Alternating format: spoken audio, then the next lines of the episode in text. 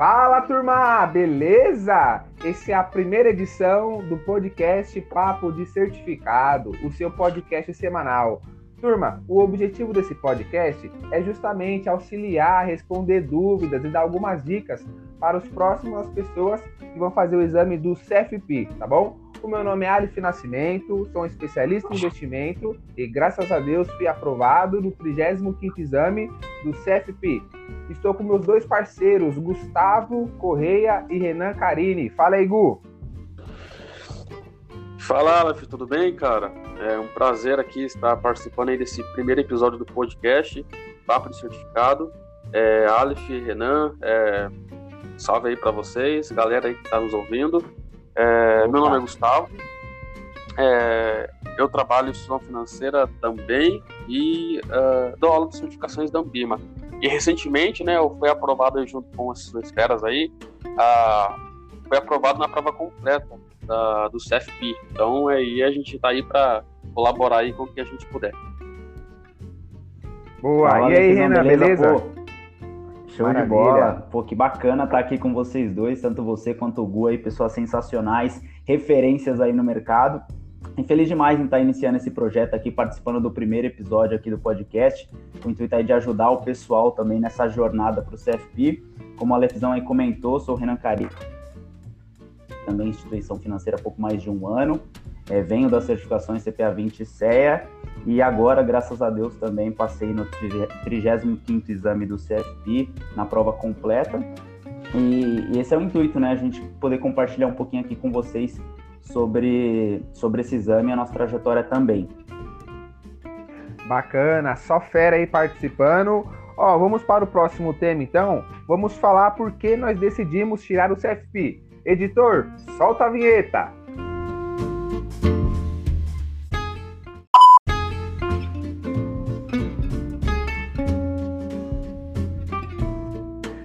Então, ô, ô, Gu, fala aí, meu querido, por que você decidiu tirar o CFP? Você viu um espaço no mercado? O que aconteceu? Certo, boa, boa pergunta, Aleph. Cara, essa resposta ela é bem, bem abrangente, cara, envolve muita coisa. É, começar do início, vamos lá. É, eu vim Opa. também, igual o Renan Carini, das certificações da Ambima, CPA10, CPA20 e CER, já tinha certificações. Também eu tinha aprovado na prova da Ancor, né? Mas é, quando eu estudei as provas da Ambima, CPA20, CER especialmente, né? Se estuda um pouquinho de planejamento financeiro, eu vi que, é, primeiro eu me apaixonei por essa área, né, cara?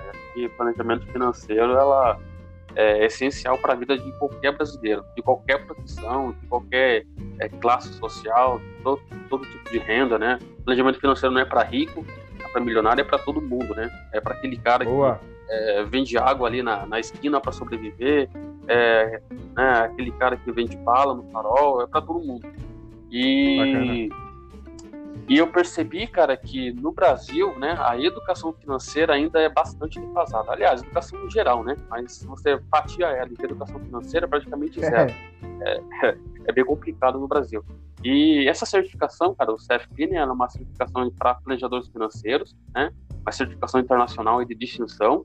É, e essa certificação habilita o profissional a atuar é, em planejamento financeiro é, no desenvolve é, essa é, todo um planejamento financeiro para a pessoa. Então, é, eu, eu, eu entendo que o planejamento financeiro é, ele precisa uh, ser mais é, ter mais expansão no Brasil e os profissionais, especialmente do mercado financeiro, que com certeza aí é, conseguir ajudar bastante pessoas. Né? E além né, de você olhar para a questão mais pessoal, também aí tem um, é, um gap aí para maiores valorizações, etc. Mas né, o objetivo principal, claro, né, é poder ajudar o máximo aí de brasileiros possíveis, né, a planejar aí a sua a sua vida. E tem uma outra questão também, cara, que eu acho que vale a pena mencionar. É, se você pega aí, por exemplo, na B3, né, a nossa bolsa brasileira, né, a bolsa Brasil Balcão, é, 2019 se tinha aí mais ou menos um milhão e pouquinho de CPFs ativos na bolsa, né? É, é, de entrantes, né, investidores. Esse ano, cara, 2020, né, a B3 divulgou recentemente um dado, já chegamos aí na, em 3 milhões, cara. Então, é, tu olha assim, poxa, tem muita gente entrando na bolsa. E quando você olha os dados de quem está entrando, são jovens, cara, entre 25 a 45 anos. É, então, assim, é, tem muitos jovens, né, aí da nova geração entrando na bolsa, tá? E o que, que eles precisam? Cara, de orientação, né, de planejamento financeiro. É, e isso a gente tem os dados da bolsa. Se você olha para o mercado como um todo, pessoas entrando em fundos, se tornando cotistas, é, pessoas conhecendo o mundo de renda fixa, né, saindo da poupança, conhecendo o tesouro direto, é, e não só isso, né, ativos financeiros, mas também outros produtos, é, como por exemplo uh, esclarecimento mais é, profundo sobre produtos como previdência, seguros. Cara, então, é, o profissional que tem essas habilidades é, que pode auxiliar novos entrantes na bolsa e no mercado financeiro em geral, com certeza aí vão poder é, ter aí uma, uma carreira é, de bastante, bastante promissora. Então, é basicamente por isso, Alex, cara, eu acho que é, o Brasil ainda está muito carente de empreendedores financeiros e o CFP aí é uma certificação que com certeza vai é, colaborar para ajudar muita gente. Bacana, rapaz, que discurso, hein, Renan? Que isso, cara, show categoria. de bola. A gente já terminou o podcast aqui, né? Mandou bem demais. Pô, um cenário aí que você comentou totalmente verdadeiro, né? Muito, muito bacana aí a sua abordagem. Fala aí, Renanzão, e você, qual que foi? É, complementando aqui um pouquinho, né, do Gu, falando um pouquinho aqui do, do começo, é, acho que ninguém vai diretamente aí para a certificação de CFP, né, porque é um, é um desafio aí bastante grande, né, então a gente, pelo menos na minha concepção, acho que a gente precisa de um pouquinho de bagagem, não digo até na, na carreira, mas é, também na, no pilar prova, né, no pilar você tá meio que treinado para fazer uma prova, treinado para fazer um exame. Então, é, eu vim aí da CPA 20, depois vim do CEA, e o objetivo do CFP parecia, cara, muito distante, né? Porque quando você começa a fazer a, as primeiras certificações aí da Ambima, você, pelo menos eu, é, era um mundo totalmente novo, né? Eu comecei assim sem ter muitos conhecimentos. E aí quando você vai entrando a fundo em cada prova, vai descobrindo o por trás ali de cada, de cada ativo, de cada investimento, a gente vai se apaixonando, vai gostando e fala, caramba, qual que é o próximo passo que eu tenho que dar? Então comigo foi assim, né? Foi na CPA 20, opa, peguei uma base boa, agora vamos pro CEA. Meu Deus, agora tem esse negócio aqui da HP. Então você fica assim meio passo por passo, né? E você olha não é só investimento. Meu, o investimento é um pedacinho da prova, entre aspas, né? Se, se a gente for levar em consideração que a prova tem seis módulos, é uma coisa assim bem distante, pelo menos para mim no começo era. E aí a gente vai vendo o que é possível, até por essa bagagem mesmo das outras provas. Cara, caramba, deu, deu certo pro CPA 20, deu certo pro CEA. Será que se eu montar um planejamento bacana, o CFP vai dar também? E você começa a colocar essa sementinha aí na sua cabeça, e pouco a pouco, com um planejamento bem estruturado, você vê que é possível. E aí a motivação, além de você ver que é possível, é a distinção no mercado, né? Acho que todo mundo aqui que está prestando por uma certificação vê aquela pirâmide, né? Onde mostra é, a quantidade de pessoas que possuem o CPA 10, a quantidade de pessoas que possuem o CPA 20, que possuem o CE que possuem o CFP. E quando ela, meu, ela é gigantesca. Então, você sai de quase uma base de 500 mil pessoas que possuem o CPA 10 para uma base de 5 mil pessoas que possuem um CFP. Você fala, meu, eu quero estar tá ali entre aqueles 5 mil, né? Eu quero ser um dos planejadores. Quero minha então, fatia. Meu, exatamente, meu, que eu, show, você show. quer dar aquele gás e, e, e, chegar nesse, nesse topo, né? E fora todo esse cenário aí que o Hugo comentou também da, da importância. Por isso que essa certificação tem um peso enorme.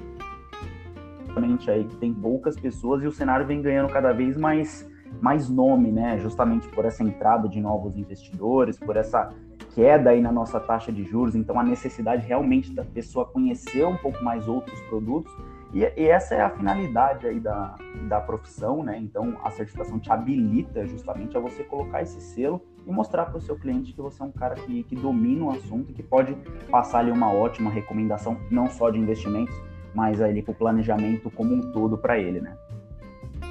Boa, bacana, o Renan, Gustavo, cara, que, história, hein? Eu também, eu, eu, na verdade eu comecei na CPA 20, fui atrás dessa certificação, nem sabia muito bem, mas depois que você estuda aí você conhece o CEIA, você se apaixona por essa área, você fala, cara, eu quero chegar nesse topo. E é bem como você comentou, Renan. Eu olhava assim para o CFP e era um objetivo muito distante. Eu falei, cara, eu vou ter que ir anos aí.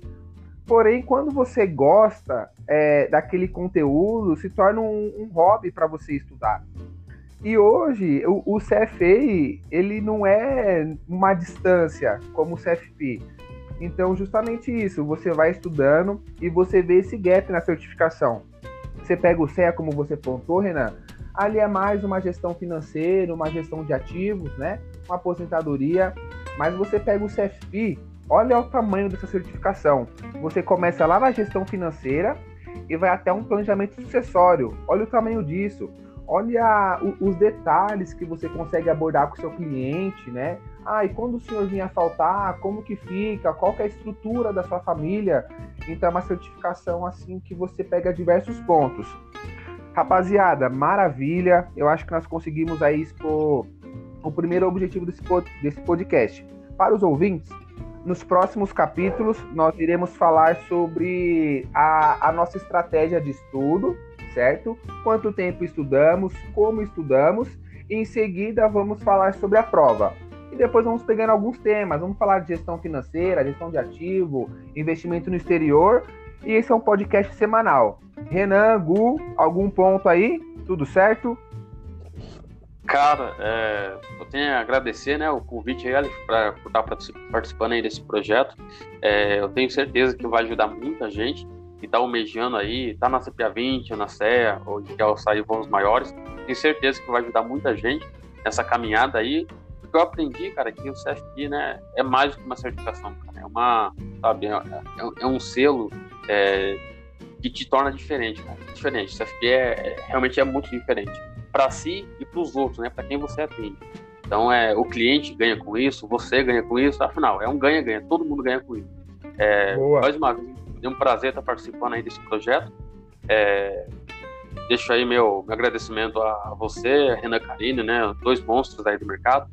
E é isso, pessoal. É, só tenho a agradecer aí e é, acredito sim que vai ser muito útil aí para muita gente. Ô Gu, seu LinkedIn é Gustavo Correia? Isso, pessoal, redes sociais, tá? É, pode me seguir lá. Aliás, mandar conexão, né? LinkedIn é Gustavo Correia.